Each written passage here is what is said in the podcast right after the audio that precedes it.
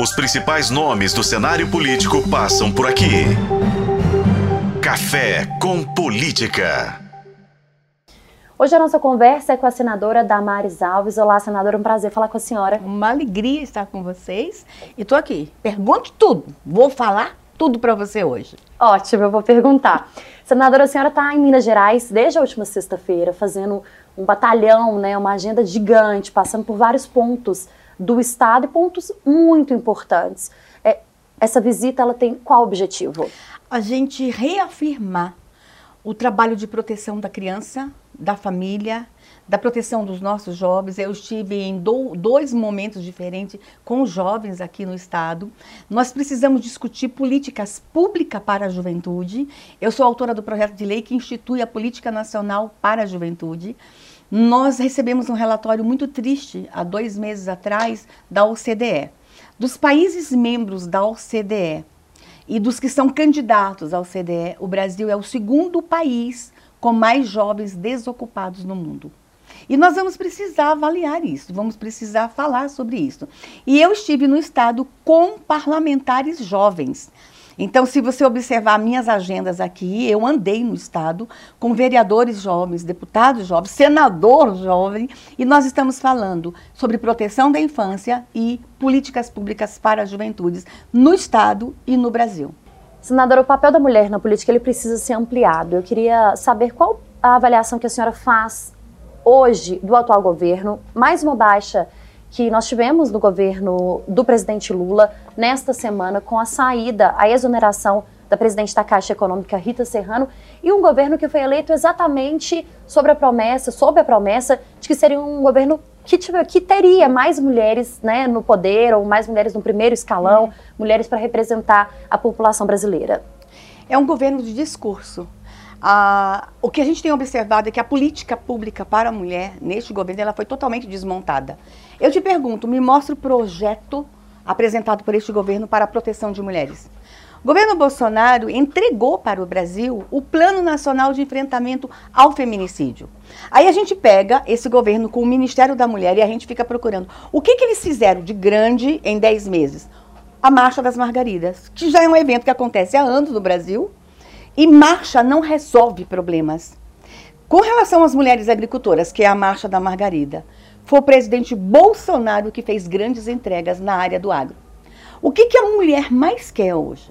Ela quer propriedade. Ela quer segurança jurídica. E Bolsonaro foi o presidente que mais entregou titularização na área rural e no nome de mulheres. Mais de 400 mil títulos de propriedade, sendo que desses, mais de 80% foram em nome de mulheres. O que nós estamos observando? Falou-se muito de representatividade, certo? Falou muito que esse governo teria representatividade.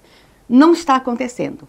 As mulheres não estão nos espaços de poder e de decisão como eles disseram que aconteceria. A exemplo do STF. Nós estamos ouvindo vários nomes de possíveis indicados e nenhum de mulher.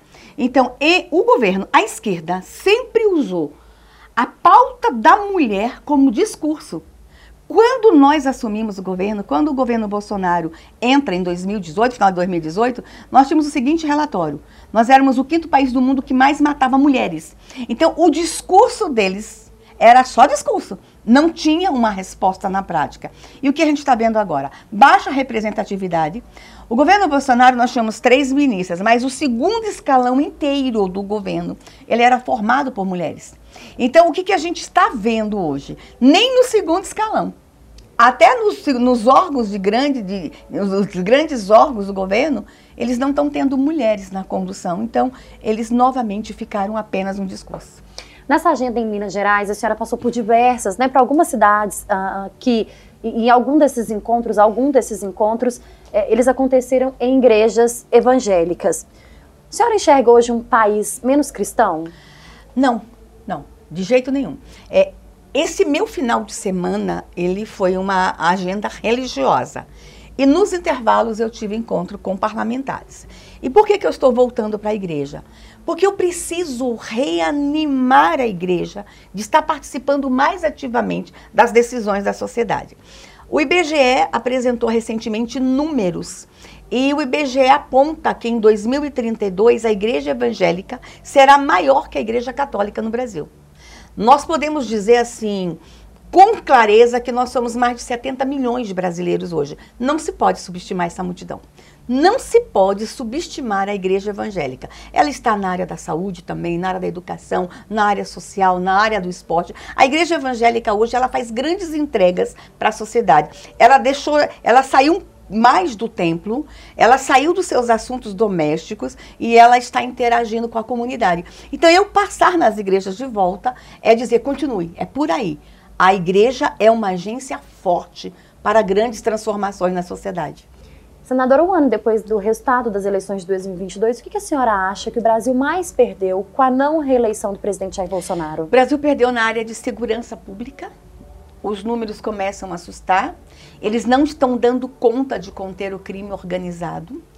Isso é assustador. O feminicídio cresceu, a, a, o assassinato de crianças cresceu. Quando nós estávamos no governo anterior, nós tínhamos alguns pactos de enfrentamento à violência e ao crime organizado. Nós batíamos recordes de apreensão de drogas.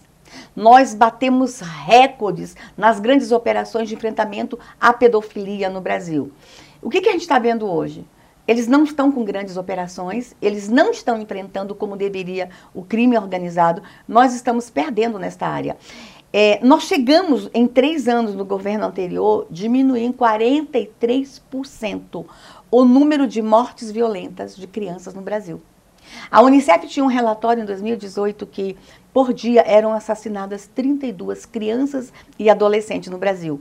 Em três anos, buscando os dados do DataSUS, e DataSUS é o registro de óbito e a, e a causa da morte. Quando nós buscamos, em três anos de governo, a causa da morte, o número de crianças que morreram por mortes violentas caiu 43%. Não está acontecendo isso neste governo. Perdemos na segurança pública, perdemos na economia.